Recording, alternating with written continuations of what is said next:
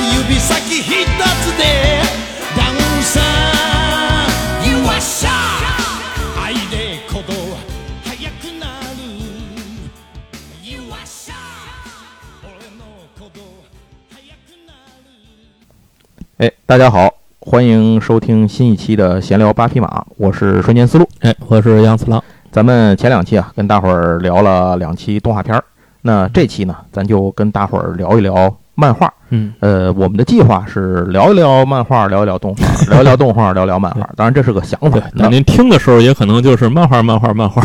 对，然后动画，动画，动画，这个纯看心情，这到时候再说吧。好，那咱就书归正传，说这一期内容。我们这期呢，跟您聊一个也是比较早看到的进入国内的这种日本漫画嗯，并且它不是海南社美术出版社的，呃，是其他的出版社出的，这就是北斗神拳。嗯，哎，我们在前几期节目里头，尤其是我记得圣斗士那期里头，嗯。是提到过北斗神拳这件事儿，就说跟北斗神拳比，圣斗士这个就显得死人死的挺不利索的，是吧？啊对对对啊，就就是很很干净，血了呼啦不死人。对，象征性的就就完了。真正这个打到这个血字呼啦版本的这都是北斗神拳来干没错，的事儿。没错。而且我我记得咱俩也说过，就是当时第一次看北斗神拳是非常震撼的，那就就就看那个，呃，打的四分五裂的那个玩意儿，就是上来那脑袋就爆了，对，眼珠子就飞了，肠子就出来了。而且跟车田正美相比，这个袁哲夫的绘画风格也是像这个呃走的这种叫写实路线，嗯，并且它更强调这种肌肉感，对，然后战斗场景的爆裂，这种视觉眼球刺激，而且它的画面就比较阴暗，就是那个画风比较比较暗，废土风嘛。对对对对，毕竟它是它是废土。哎，我记得当时我看《北斗神拳》这个漫画的时候，呃，那个版本，首先先跟跟大伙说，这个《北斗神拳》的漫画我是没有看完的。嗯，对，呃，首先我也没看第一个原因是因为我们以前的节目里，如果您听过，也我们也说过，呃，那会儿的漫画买不起，主要是穷。对，主要是穷，就是你像《圣斗士》是我们全班小孩儿大伙儿凑着买，嗯说要不年不节的，谁家或花九块五给买一个五本买一卷漫画，嗯那就这家太有钱了。什么家庭？对，这真得问问什么背景了，这一般做不到。所以你像《圣斗士》这个，然后还有《龙珠》这种都凑不齐看的话，那就更没有钱去买《北斗神拳》这种相对小众的作品了。嗯，我看《北斗神拳》是因为原来我们家我们家在一楼，嗯，然后三楼呢有一个就是比我大几岁一哥哥，他成也熟的大人哎他也爱看漫画，就是我看一看黄暴漫画。哎，先说啊，《北斗神拳》就是爆，啊对对到时候不黄，那就是爆黄的。事儿上回聊完了，大家可以往回倒。后面再想听等归正和。啊然后咱们说，接着回来说这个北斗神拳，就是我们楼上那个哥哥呢，他比我们大几岁。我们上小学的时候，他是刚上初中了。嗯上初中呢，可能这个就有点这种，哎，大人的审美了，是吧？人就爱看这这这打的血的呼啦的，所以他买这北斗神拳。嗯但是他买，我印象里也没买全。我在他们家是他买了多少，大概看了多少。嗯，现在回想起来，应该是第一部都没完。啊，我后来什么时候说把这个漫画整个补着都看完了呢？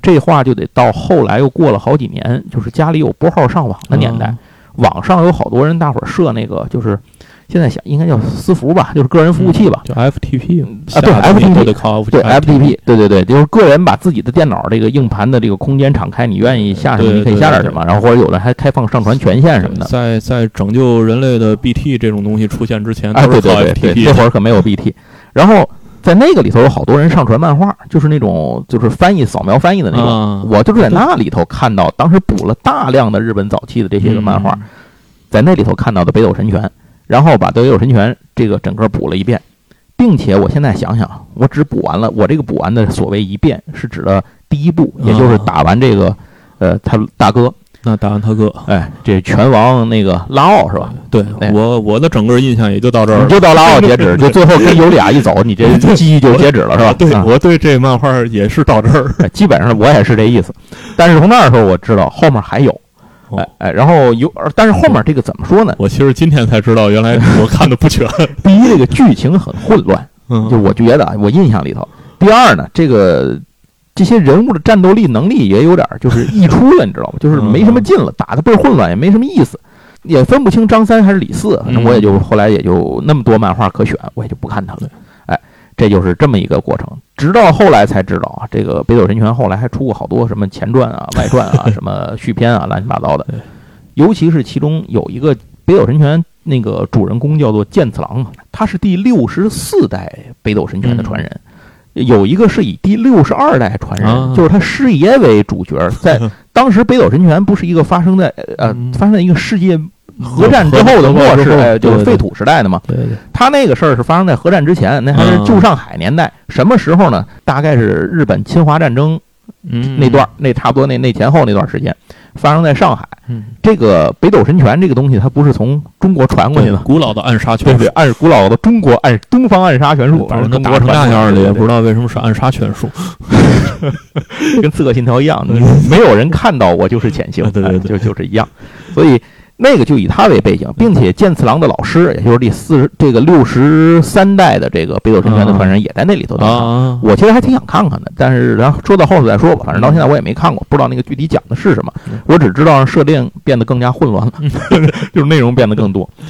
然后我我不知道杨总，你最早看这个是是什么情我况？我小时候对北斗神拳印象也是这种蹦蹦哒哒看的，就不是这种像那个龙珠和圣斗士在挺短的时间内就捋顺了，然后就开始知道往下追了，就有嗯这种概念了。那故事都连上了啊！我对北斗神拳的印象也是，好像一会儿看着一段，一会儿看着一段，但是内容很蹦蹦跳跳，啊，对，但是内容很熟悉，就是包括这个北斗把人脑袋肚子打爆啊，嗯嗯。南斗是把人切成一条一啊，条的、对对对，我当时区分这个北斗和南斗的区别，就是一个是被打爆，还是被切片儿。对 对对，然后什么他跟他他他兄弟抢媳妇儿啊，就这种事儿啊，啊，对，好像印象都很深。这整个头第头第一部里就围绕着抢媳妇儿啊对对对。来来讲的，就是整个这个故事和内容都非常有印象，但是串不在一块儿。嗯，就我脑子里现在想不起来呀、最开始和后边儿，我就记得第一本是第一本第一幕是有一个人拿着几个种子啊，那老头嘛，啊，对，啊剑次郎出来是拿回拿回了种子，反正就这点事儿。啊，那老头死了，对啊对，可能就我第一本老看到第一本，就后边儿 后边儿都是谁有，我嗯可能就借来看看。我我的记忆里，当时我们那个同学之间也没有多少人在聊《北斗神拳》，就看《北斗神拳》是一个很小众的漫画，真的没有多少人看。我觉得可能北斗神拳过于暴力，这个漫画让家长看见，也许会引发一定的问题。对对，或者家长看见也不给你买哎这种漫画，他对我觉得他宁可给你买圣斗士他也不买这个。我我觉得是有这可能。对，小孩经济也不独立，对吧？没没没有什么钱。所以。但是我小时候，我刚才查了一下资料啊，就刚才说最早的那个版本，可嗯应该是山西引进的，啊，山西版，山西出版社引进的，然后也是九一年，九一年年末的时候，嗯大概就是看着海南摄影赚钱了，嗯，这些出版社慢慢都露头了。赚钱了，赚钱了，他都不知道怎么去花。啊，对对对，然后就是这个版本是小字儿的《北斗神拳》，四个字横着放在上面。嗯我看到的应该是这个版本，就最小的时候，啊，我应该看到是这版本。然后这个版本只出了二十本，也是薄本的，薄本二十本，那就肯定没完呗。对，大概也就是一半儿小一半儿的内容。是是是，所以我觉得啊，就为什么印象里边就到拉奥就完了，也许跟这个有关系啊，。他就没你就没见着全呢，是吧呃？对，因为他最早的单行本的其实二十七卷嘛。对，因为但是后来我刚才看了一眼，后来又出个那个《北斗神拳》四个大字在左边的，就竖排版的，，对，竖排版，这是宁夏出的，这个出全了。所以说宁夏出版社将来一定得好好聊聊，这这是一个。重点出版社，对，过些日子讲到凯普又得说到他。呃，他出了五十五本，嗯就是应该是出全了，二十七卷嘛，嗯差不多过去差不多就是两本儿薄本儿能差不多顶一卷的啊内容，是。所以我觉得他应该是出全了，但是我肯定是没看全，啊，因为我现在回忆啊，大概我看着这个数字儿的《北斗神拳》的时候，可能乔乔已经上市了。哦我我我的记忆里，这俩漫画是差不多时间是这个版本的《北斗神拳》跟乔乔是差不多是是。时间。那个版本《北斗神》要比这个早一点，感觉。我我就纯粹是因为穷，我就是因为那个楼上楼上邻居买到哪儿，我看到哪儿。我的印象好像那阵儿我就开始看乔乔，然后可能看一点啊凯普就之类的，我就没再看系统的看《北斗神拳》啊，对对对，所以这版本纵使它出拳了，我对它也没有印象，我只对这个我只对这封皮儿有印象。是当时肯定是因为那阵儿是小学高年级了，我印象里边儿大概就是五六年级了，嗯所以我印象可能是有一些同学已经开始能买这这类的。成系列的买这类的书了，嗯所以我印象这我对这个版本《北斗神拳》还是挺有印象，哎但是对故事那完全穿不上。说到这儿啊，正好咱就该给大伙儿先简单的说一下这故事梗概大概说的什么事儿了，因为可能很多咱听友的朋友，第一你也不一定看全了，第二你也不一定还记得，所以咱就大概回忆第三。现在也不太好买，哎，对，是是，它它它不是最近重置的漫画，这一会儿后最后再说。我嗯说漫画那个能买的时候咱再说。这个北斗神拳的故事呢，它讲述的是在人类文明毁于了一场核战争之后，也就是废土式的这个未来，就是非常疯狂麦克斯啊，这样的一个未来。这个疯狂麦克斯其实对这个作品的形成影响力，活下来的这些人呢，人类就变成了一种黑暗森林法则，就是说叫什么呢？就是。呃，你露头呢就会被干掉，如果你够强，你就干掉别人。啊，就是一个弱肉强食啊，强者为尊的这么一个时代。任何事情呢，都以拳头拳头硬、嗯这个枪杆子多为说明。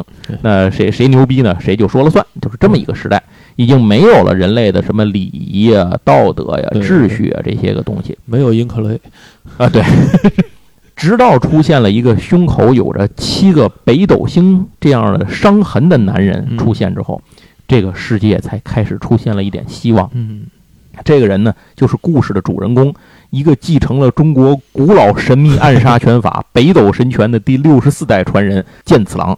咱们叫剑次郎，但是好像他的直接翻译叫全四郎，全次对，全四，四郎拳他是四郎郎。对，但是咱们说的时候呢，译的时候好像就哎口语被说成了剑次郎，肯定是次郎 是啊，啊，就从老从老从老四变老二，那从老四变老二了，对。哎，咱翻译的问题，咱叫剑次郎。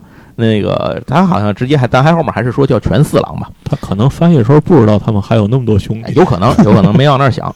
呃，你得这么一会儿，你一会儿你听就知道了。这作者一开始都没想过。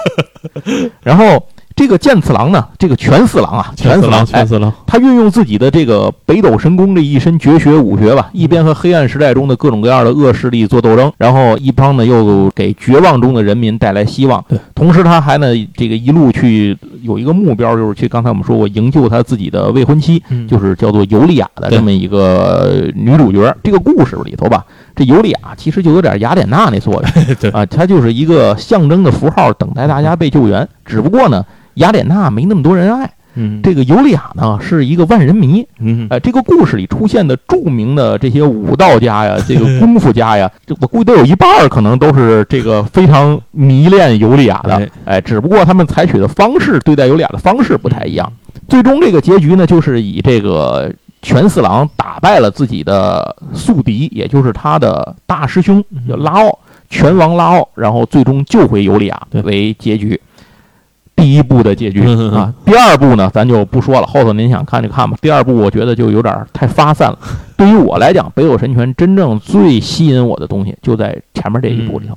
这个《北斗神拳》这个故事啊，咱大概给大伙儿说完了，然后再说说这事儿它是怎么诞生的，为什么会出现北斗神拳这么个东西。这要说到它的作者，《北斗神拳》的作者不是一个人，对哎，他是咱们讲这么多漫画，他是现在出现的第一个，第一个哎，就是画家和编剧合作画出来的一个漫画。首先说画家是谁？画家是袁哲夫。嗯，袁哲夫这个人啊，是一九六一年九月二号出生于东京。啊，他六一年，哎，他六一年的，不大呀，啊，对啊，所以他现在还在活跃嘛。啊、你这么 想，对对对，袁哲夫比荒木飞吕彦小一岁，所以袁哲夫自己经常吐槽说：“我为什么看着比他老多了？哎，因为荒木飞吕彦早就不当人了，他 早就不是人了。你想吧，他就不带不老的荒木，没办法。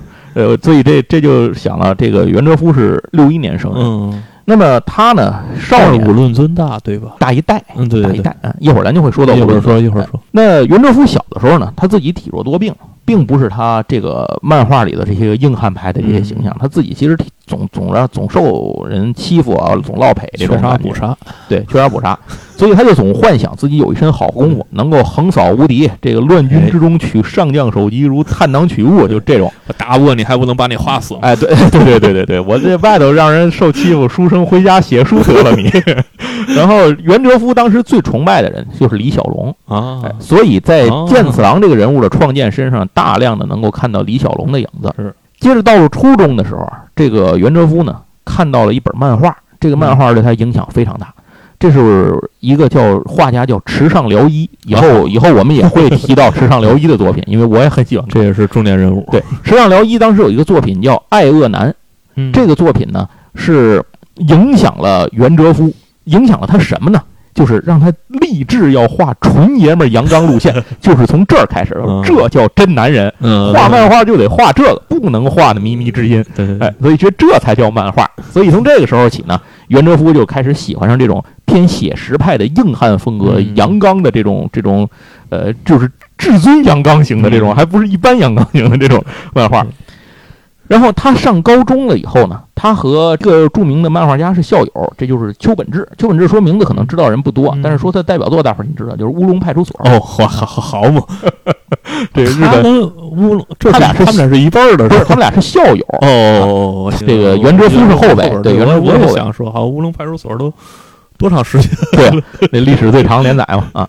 然后这个袁哲夫呢，后来他为了打磨自己的画技啊，咱咱我记得讲北条司那其实说过，就是很多日本当时黄金时代的漫画家不是学画画出身的，他们是后就是纯属业余爱好，对对对，自己就好这个，又有天赋点儿。最后呢，他们有些人呢就找了这种呃叫什么短训班之类的这些嗯。这些去强化自己的绘画技艺。哎这里最著名的一个就是由小池一夫主这个来主持举办的一个叫做“巨画村熟”这么一个培训，就是一个算是一个画技短期培训班吧啊，就类似于这么一个东西。香港演员培训，对对对对对对，哎，差不多。当时诞生黄金演员那批。然后这个袁哲夫呢，在这个里头就学到了很多绘画的技巧和方法。嗯另外要说一句，他是第四期生，第一期生里有一前辈，后来是跟他打对手戏的，在两个杂志上嗯打对台戏的，这人叫高桥留美子。哎呀，那个那是黄埔一期的，对黄埔一期，他是黄埔四期。这个时候呢，就是相当于袁哲夫开始通过这种方式，就正式走上了画漫画家的这样，就成为漫画家的这样一条道路。在十七岁的时候，袁哲夫把自己的画稿呢投到了《少年 Jump》，《少年 Jump》又出现了。接待他的编辑呢，就是库江信彦哦啊，咱前面也提过，北条司的责编。嗯库江信彦真是真是想想还真是发掘了不少人呢。嗯，顾江信彦当时看完觉得，哎，小伙画画画的不错，跟我们以前那些风格都不太一样，但是很符合我们少年 Jump 的感觉，嗯，哎，可以，所以他就毛遂自荐，说我要给他当责编，啊。就是这这个人归我吧，就是我来带他。嗯。那个时候的这个少年 Jump 的编辑制度啊，其实也不一定少年 Jump 吧，包括什么少年 Sunday 什么的，可能都是这样。漫画家都是这样。责编和作者之间是这种属于是这种怎么说呢？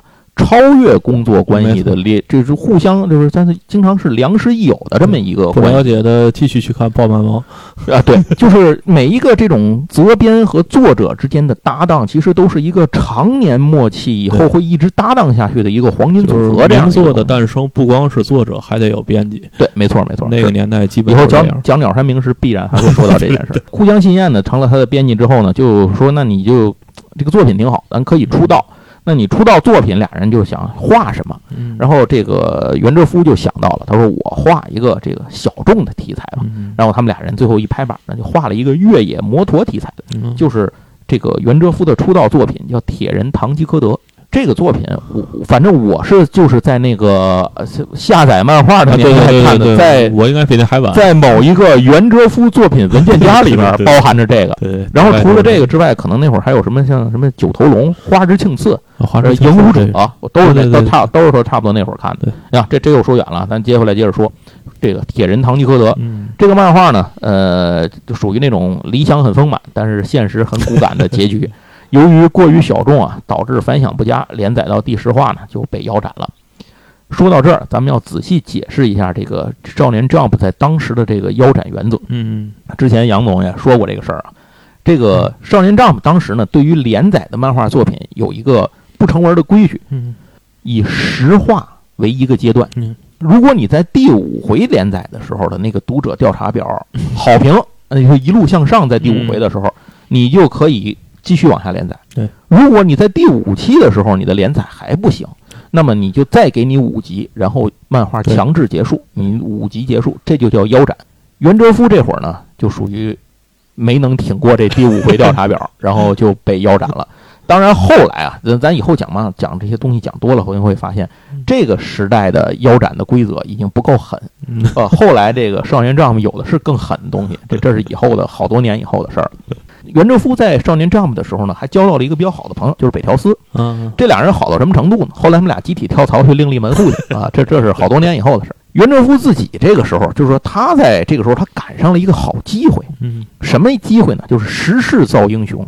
当时少年这个 Jump 的有一个主要的竞品，就是小学馆出的《少年 Sunday》这个杂志。对，少年 Sunday 当时漫画上这个杂志上有两个人是他们的代表人物，哎，一一开始是一位，就是特别有名的领军人物，就是刚才提到高桥留美子。嗯高桥留美子在少年 Sunday 上连载《福星小子》，啊，好嘛，那个时候没有人想到过一个青春爱情漫画能够在少年漫画上受到这样的欢迎而且这种青春爱情、喜剧、校园、无厘头、搞笑，就把这些东西无都都揉在一块儿，一东北大乱炖一样的感觉。但是人家就这味道调的就好，所以特别牛逼。当时在这种前提下，就是这种这种叫什么选题下吧，没有任何一个作品能够跟《福星小子》比聊到《福星小子》的时候会详细说，当时这这漫画到底有多火。对，哎，说到福星小子，到时候又得说宁夏，又是宁夏出版社。所以高桥留美子呢，当时就成了一个少年 Jump 在这个领域漫画里迈不过去的坎儿。没错这有人可能就会说了，说你那你你就靠你们那个卖的好不就完了吗？就是你卖你这个类型，他没有的。其实不是这样，就是说对于这个杂志经营者当时的思路来讲呢，是如果我没有你那个类型的东西，就是我完全没有，等于我放弃了这块阵地，那么我就会有一部分读者被凭空切掉，我完全争取不过来。而且呢，当时的日本的经济状况也跟我们那阵儿差不多，就是这小学生啊，可能手里只有这一笔钱，嗯，他买了这个杂志，就没有钱买那个杂志对，了。就是哪怕我比你那差点儿，但是我得有一个跟你差不离的东西。这样你看我那好的时候，你也不会觉得完全看不到想看同类型的东西。哎，这样就是一个竞争了。所以呢，这个 Jump 当时想的办法，咱在说车田正美的时候，我记得好像说过一句，嗯就是找来车田正美说，你这个漫画看起来还能吸引女读者，你总不能指我们什么肌肉人那帮去去吸引读者对吧？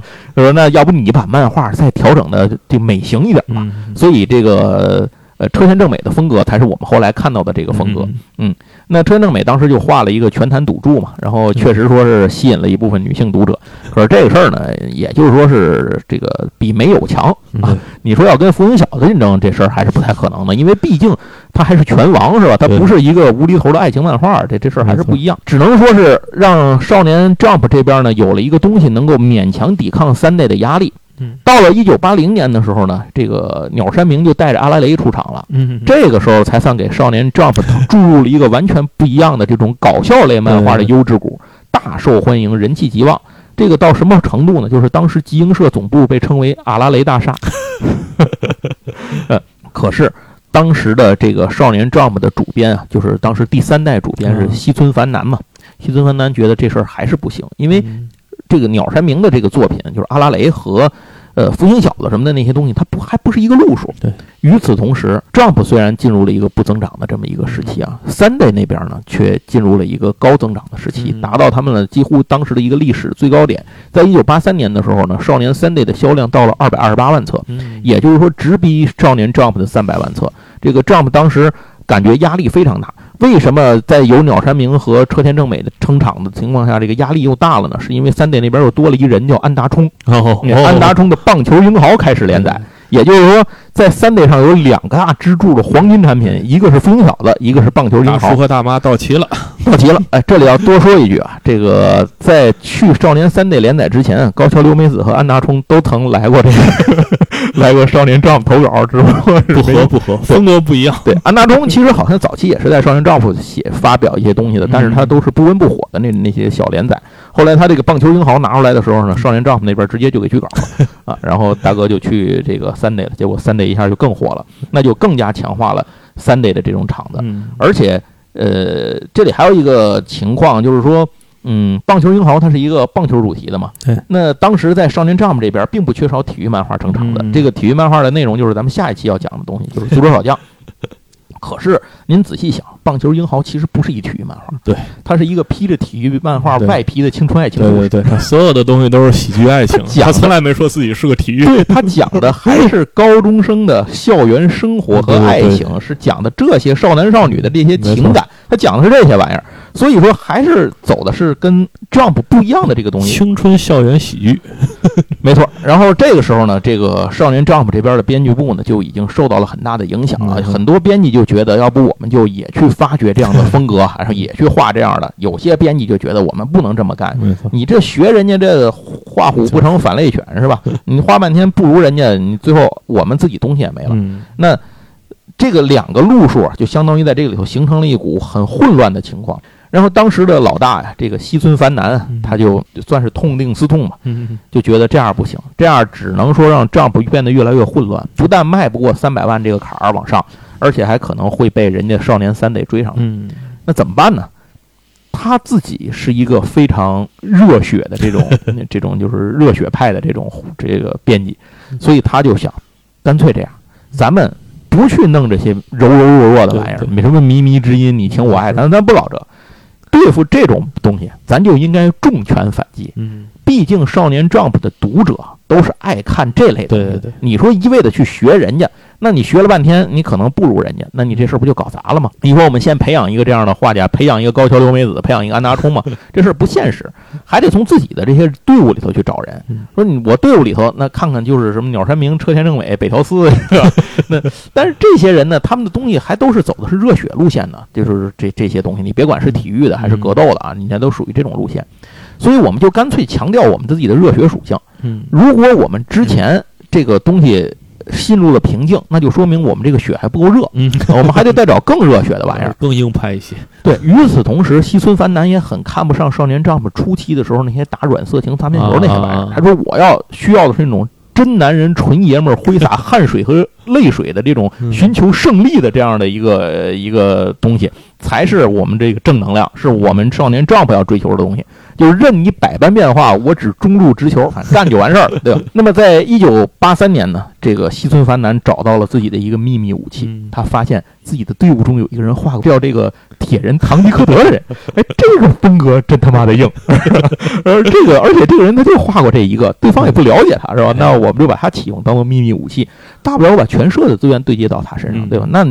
再怎么着，只要他的水平够，他不是个傻子，他有了整个这个少年 Jump 的全部资源的对接，你看还干不过对方吗？这不就是秘密武器吗？我们给你来一个直拳把你干死。所以呢，少年 Jump 这边就把这个这个袁哲夫找来了，然后西村繁男呢就跟他讲说，我后面宝反就压你身上。当然这不是原话，这都是我编的，就是宝都压你身上，意思是这意思。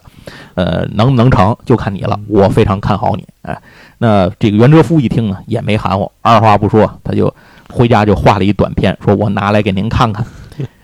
于是呢，他拿来了一个短片，就是北斗神拳的试水片，哎，就是那个试水短片。当时的那个主人公看起来就不像后来的剑次郎那么壮，知道吧？他还是那种很李小龙的身材啊啊。然后你一看，感觉就像是李小龙那种感觉。他呢，也不叫拳四郎，他叫拳侠四郎，而且他的背景呢是现代都市。一个拳脚功夫，刊登了之后呢，读者反应很好，哎，确实没有见过这样的打斗漫画。于是西村繁男就拍板了，那就这个东西咱就整，你就搞连载吧。可是这个短片的创作过程里呢，其实暴露了袁哲夫的一个短板，就是袁哲夫最大的问题。他拿着作品给西村繁男看的时候啊，这个就是这是据传说啊，是不是什么都不知道啊，反正估计差不多也这意思。这西村繁男就不看没关系，就一看差点背不气。就为嘛这个画的是挺好，这剧情太他妈烂，就是烂到什么程度呢？就是这个格斗类漫画又是一短片，原本对这个故事水平就没有太大的要求，即使在这种情况下，它都是一个五星差评。就是你想这东西得拉胯到一什么程度？哎呦，西斯凡南当时我觉得可能心都凉了，你知道吗？就是我操，这就我整个全社的未来一一技之拳堵在这儿，看这一拳要打歪，这事儿要凉。但是新村繁男有个救场的绝招，就是说你不是能画画，你画的好对吧？那你就别您您就别了，你就别编了，你你干脆你不擅长你就别干了，你就专心画画。我给你找一编剧，当时有很多有名的编剧，嗯，可是没有人敢接这活儿，为什么？因为跟他搭档的这个人是一个只画了十回就被腰斩的 新人漫画家，你没画过东西啊，那你要跟你连载。最后又不行了，这东西那算你的算我的呢？谁也不敢把自己的名誉压在这个人身上。是，唯一只有一个人敢，这就是北斗神拳的另一个作者，也就是他的编剧武论尊。嗯，哎，这就是刚才杨总也提到过。那武论尊这个人，咱在这儿做一个简单的介绍了，因为武论尊是一个非常非常影这个在在日本漫画发展过程中很有影响力的这么一位编剧，他是不画画的，他他他画不了，他就只写东西。五伦尊的外号就是可以称为编剧硬派之魂，他的偶像是谁呢？是那个《西部往事》的主演查尔斯·布朗森，哎。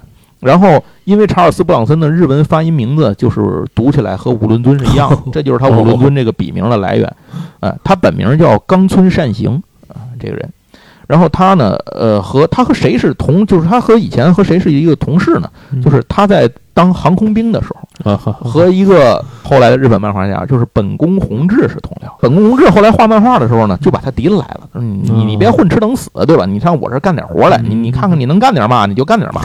但是后来发现呢，这个呃武伦尊确实干不了嘛，就是天天就在那儿混日子，然后也没啥事儿。当时本宫弘志的责任编辑就是三代目的西村繁男，哦，所以西村繁男才认识了他。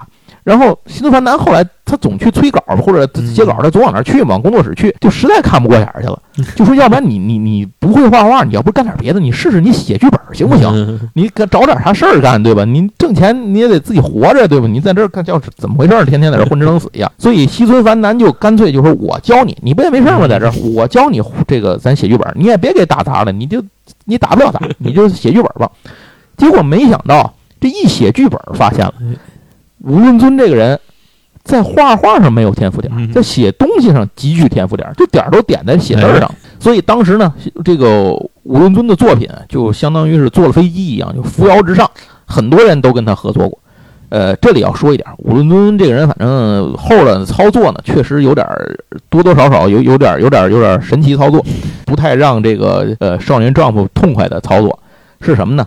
他后来成名之后啊，经常开小号去给《少年 Jump》的竞品杂志写剧本。他起了一个另外的一个笔名叫史村祥。这个史村祥这个笔名后面，经常很多作品可能您也会看到。这这编剧史村祥其实就是五伦尊，这俩人一个人。史孙祥是他用来刷外快的小号。嗯。这事儿吧，这个 Jump 这边呢，敢怒不敢言。为什么呢？当时五伦尊已经牛逼到能够起到定场的作用，就是他写东西确实牛逼，能够就能让你卖。所以这个少年 Jump 这边就装着有一搭无一搭，就是我我就装不知道就完了。呃，据说后来少年 Jump 这边推出一个臭名昭著的所谓这个就是编辑签约这个独家的工作原则吧，其中一个起因。就是因为五伦尊这个事儿，呃，是不是这个事儿不知道，但是可能多多少少不是空穴来风。总之，就从这个地方开始，袁哲夫和五伦尊俩人就认识了，然后开始了连载。那么，袁哲夫加五伦尊这个名号的组合呢，也开始从就是出现在了《少年 Jump》的前台。呃，顺便一说，在同年登场，《少年 Jump》出现了两个新作者，一个叫龟正和，一个叫荒木飞吕彦。好，这是以后的后话，咱以后再说这两位。接着说北斗神拳，那短篇试水成功之后呢，袁哲夫觉得还挺好。可是武伦尊提出了一个问题，他说：“你如果后面要画长篇，你必须改。首先，你不能用现代都市做背景。”哎，这个不利于未来故事的开展。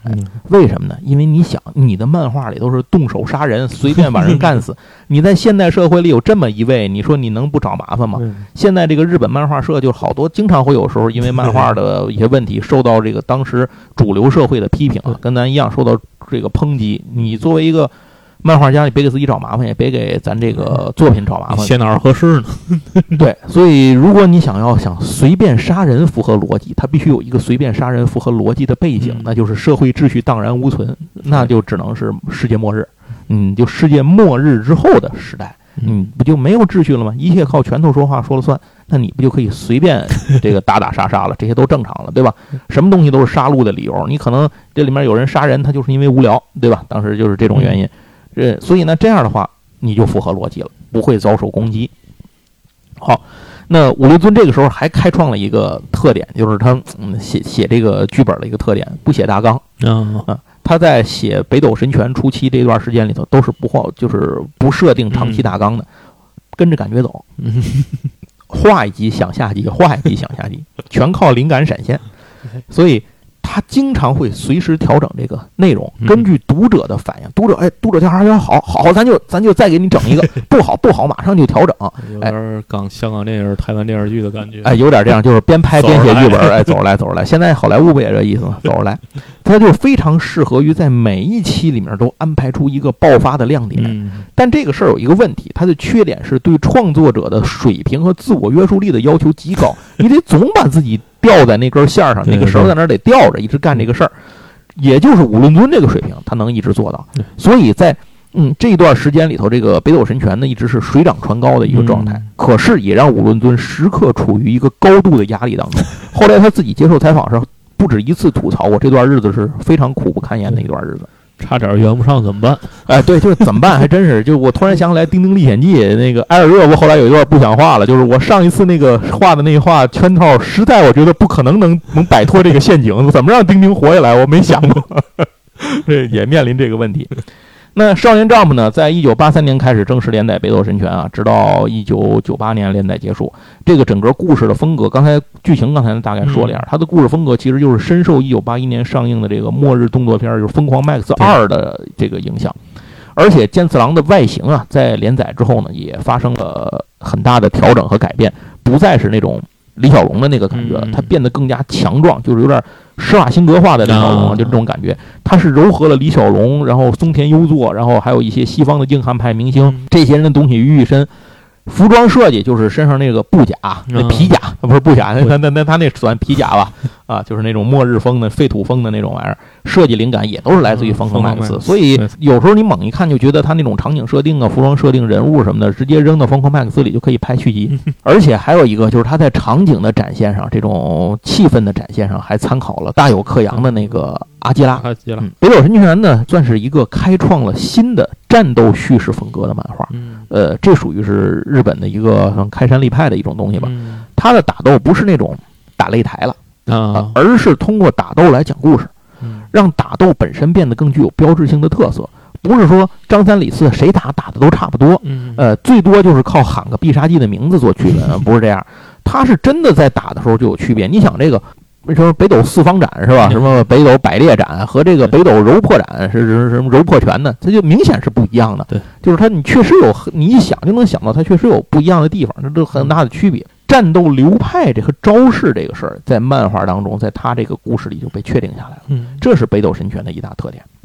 然后在设定上呢，北斗神拳结合了中国传统医学和武侠当中嗯对于穴位的研究。对，它这个北斗神拳这个玩意儿，就是基于点穴暗杀术出来的这么一个东西，不是拿拳头，就是不是用拳头打死你的。所以这里头才有这个人一会儿崩了，一会儿爆了，他是被点中穴道以后的结果。但您说点中穴道是不是呢？您要信，您就自己信吧。很有道理，很有道理。对这个东西有一个地方很好玩，就是它创建了两件事很好玩。第一，让人体从内部爆裂，这是以前没有过的就是点穴引发你内部的混乱啊，你这个器官啊、人体组织啊、嗯气啊都给你，反正你一听就很神道的玩意儿，就就给你从里头给你点爆了它，这事儿也合理。再一个就是有时间差死亡，就是著名的台词“你已经死了”，哎，对吧？为什么叫你已经死了？就是对方还没发现自己死哎，得等剑次郎说完啊，就是全死了。全死郎告诉你，低头一看，哟，我真死了，这才嘣儿爆了，这才脑袋拍儿炸了，这才算死了。所以这就是时间差战斗。然后顺便说说，就是可能有人想了，那这个袁哲夫也好，这个武论尊也好，他这点穴战斗这想法从哪儿来？总有根儿吧？从哪儿来呢？这事儿其实不是他俩想的，这是枯江新彦想的。哦，呃枯江信彦当时不知道从哪儿得来一本书，是日本当年的地摊文学，叫《红卫兵与医学》。这是您听这名儿就有点诡异哈，而且这名儿那个您还想，它它是一小说，啊，这个小说里讲的这个主人公们啊用的就是点穴来杀人，嗯所以呢。这个您就别以为只有我们在这八十年代、九十年代、八十年代末、九十年代初经历过这种地摊文学大流行的年代，日本也一样，这就是发展过程中必有的一个阶段。所以那会儿日本各种胡说八道书也是看人一愣一愣的。其实还有一个漫画是也是从这种地摊文学上得来的灵感啊，我没取过证啊，但是我印象里头是这样的，就是那个攻下亚喜罗的那个哦魁南书对对对，嗯南校校长江天倒平吧，哎那 那里头那些招儿，他经常在旁边注释写上来自于某某哪本书。那些书全他妈地摊儿文学，胡说八道。就我觉得他每天就蹲那儿翻，哎，这能用啊，这来这这能用。北斗神拳也一样，东西就来自于这本胡说八道的小说，嗯所以呢，就最后最终形成了这种暗杀拳法。全四郎在使用这些绝招的时候，他有很多这种特殊的表达方式，比如说像李小龙一样，就是那啊哒啊哒啊哒啊哒，对吧？就是这这些招数。然后，嗯，其实有点像乔像乔乔 是吧？这个乔乔和迪奥这种感觉也有这意思，就是他就是模仿了这种当时很火的李小龙的打斗方式。再有一个呢，北斗神拳的打仗就是这个打斗啊，它不是很雷同的说打完了给个必杀技就完了。嗯袁哲夫大量的运用了非常好的分镜，对让这个战斗这件事儿更具真实性，更具观赏性，嗯让你看得过瘾。虽然说他在画画的时候，就是初期他画的时候，有的时候你感觉这个分镜的结构可能有点问题，就是不太流畅。对，但是他对于画面的单独画面的展现是非常好的。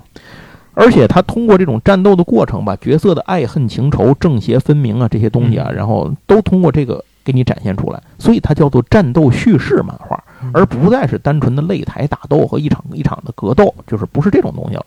在漫画的第二话就提出了一个叫“为爱而战斗”这个口号，嗯就成了贯穿整个北斗神拳的一个基石。整个作品里头呢，除了像这个就是剑次郎，就是拳四郎啊，他这种铁骨铮铮、侠肝义胆、嫉恶如仇，是吧？除了这样的角色之外呢，还有很多的配角和反派也都非常的丰满。比如说第一部最终的结局对拳王拉奥，嗯这个是给人印象最深最深的一个画面。尤其是在最终拉奥这个失败以后啊，被被那个剑次郎打败以后，他临死的时候是站着死的嘛，就是那个右手那个拳头就是伸冲天嘛，然后就是站着死去。对，就是我记得他当时里面有一句话，就是说拳王是就是作为王是不能跪下的，就就是无论如何我也要坚持站住。而且他还有一匹大黑马，对对呃，那个马也是挺牛逼的，能让那马骑的人并不多，就是那马能认可你，像剑像那个拳四郎啊、拉奥这种是那马可以认可的，很很少。那马就很牛逼，嗯一般小兵连那马都打不过，你知道吗？那马蹄子下来就直接把人就踩爆了，特别牛逼，那巨大的马。等于是在用这些个角色的相互他们之间的一些个互动啊，然后诉说出了这个末世舞台到底是一个什么样的嗯艰难的生存的状况。同时呢，也塑造了这批为了贯彻信念不惜以命相搏的男儿，那么如同星空点亮了当时黑暗的夜空，这个非常令人的感动。这就是北斗神拳的魅力所在，而且北斗这也就给北斗神拳在就这种呃拳打脚踢的这种外壳表现之下，增加了一些更有具有深度的精神内核。嗯，应该这么说，如果你只是一个纯粹的打斗漫画，那它不会有今天这样的地位，还是靠的是它有更多的精神内核，能够让人们去品味。而且，咱刚才前面也说了，一开始的时候，这个连袁哲夫在内是没有想过有哥四个的。这件事儿呢，是画着画着，五论尊想出来的。既然你这个人叫全四了，那前面是不是可以有呃 这个一二三呢？所以干脆就变成了哥四个。这四个人呢，就成了这个师兄弟。这样人物关系一多呢，各种动机和剧情还有矛盾自然就出来了嗯，所以才有了这个后面什么二爷托奇，对吧？这个大爷拉奥，还有那个老三叫什么呀？老三我都不记得名字了，嗯 因为那个老三的剧情不是太丰富。对，而且老三是个纯坏人，嗯呃，我印象特清楚。老二是好人，对那个托奇是是好人，只是比较倒霉，就是也是一命苦的人。然后拉奥的这几个人，再加上后来那个南斗那边切片那帮，南斗是南斗应该是比北斗划分的细，他有南斗六圣拳和南斗五车星，等于是十一个其实用南斗拳法的人。嗯他们里头大部分好像都是切片切丝儿、拉片儿，反正就就拿手指头一划了，你人就碎了，对吧？？嗯而且这些人里很多人其实也是有情有义的那种人。在《北斗神拳》连载一年之后呢，《少年 Jump》的销量正式冲上了四百万大关，嗯所以足见北斗神拳这个硬汉派的这个拳法是功不可没。呃，三代目呢，在创造奇迹的同时呢，北斗神拳也在日本漫画最顶级的水平这一层上留下了自己的一个名号，成了一代的经典。真正的让铁血硬汉男人的热血战斗漫画呢，再次力压青春爱情喜剧，成为少年漫画的主流，也让少年 Jump 确定了用和对手完全相反的漫画风格和竞争对手来正面交锋的这么一个原则。后来就是少年 Jump 遵从那个原则，然后从这儿开始呢，少年 Jump 也出现一个问题，就是他开始强制的要求一些非战斗漫画的这个作品向战斗漫画转型，这里有两个最大的代表，一个是《龙珠》，一个是《悠悠白书》。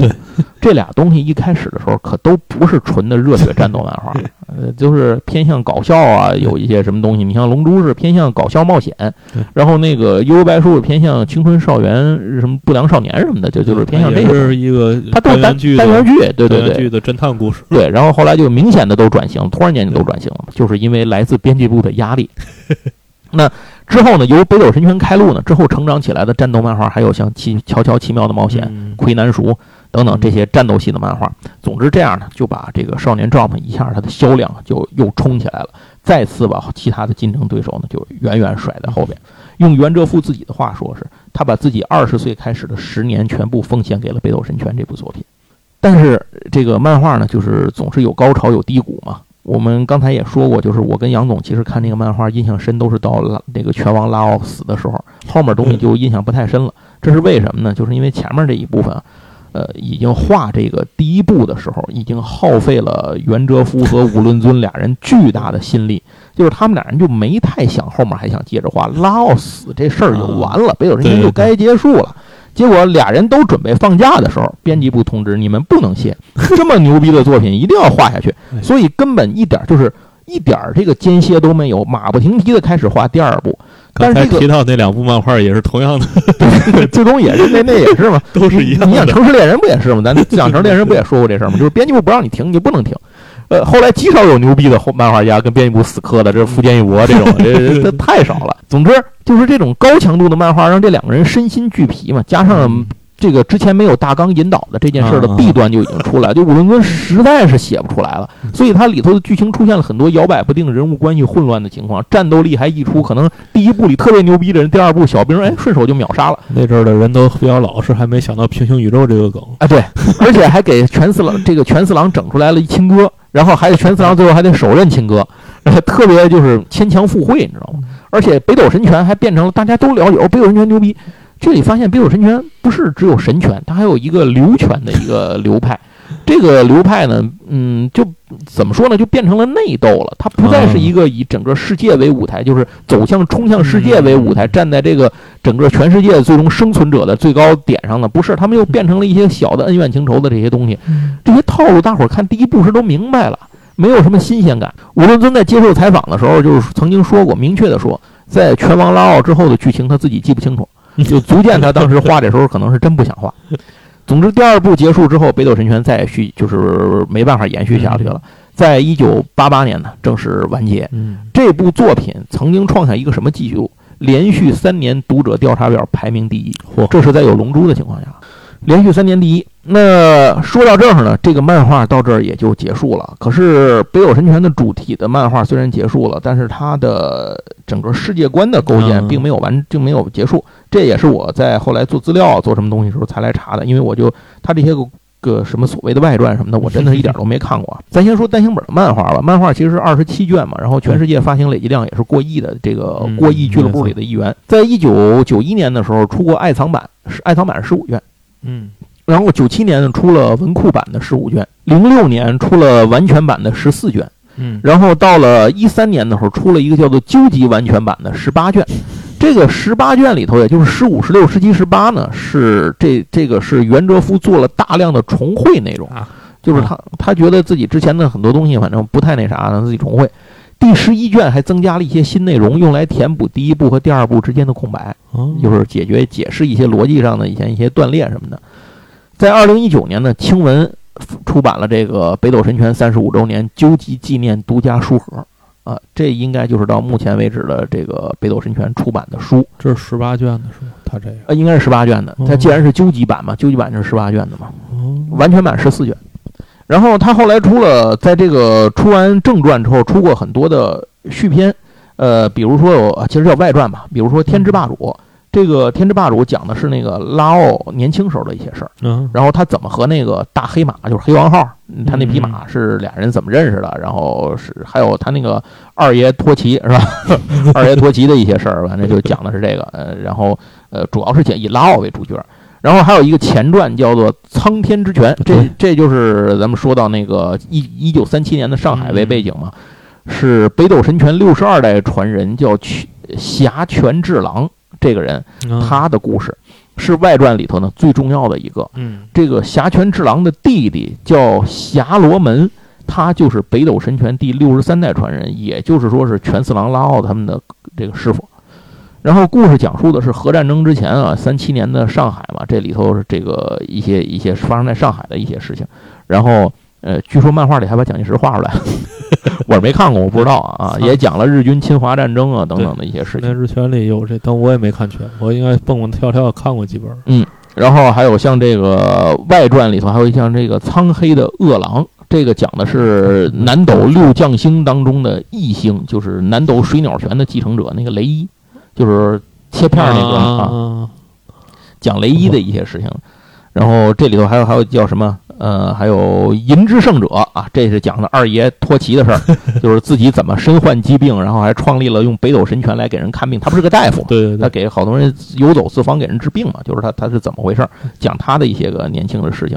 然后还有叫外传叫慈母星，慈母之星，这就是讲那尤利亚嘛。尤利亚自己其实虽然他一直被当做人质争来争去，但他是南斗六星之一，啊，前五个都能打，到他这是慈母星，这就是为幸亏那会儿没有圣母这 不是圣母星啊，慈母星。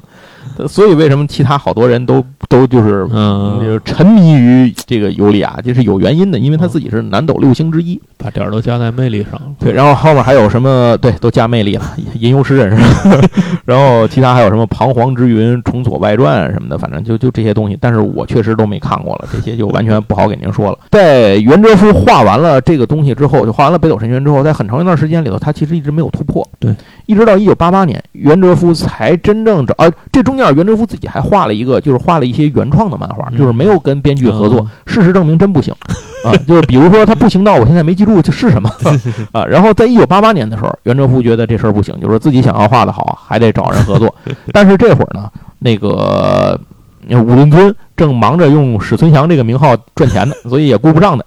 那袁哲夫怎么办呢？他就找了另一位历史小说家来合作。这个历史小说家叫龙庆一郎，啊嗯，他根据龙庆一郎的作品呢，这个然后改编创作了袁哲夫这个漫画家生涯当中的第二部里程碑，也是我们之后要专门做一期来讲的，对叫《花之花之庆次庆次》。哎，花之庆次，咱简单说一句吧，它跟北斗神拳是完全不一样了。北斗神拳是一个嗯绝望的末世的这个事情，而花之庆次呢是讲在日本战国时期的这个事情。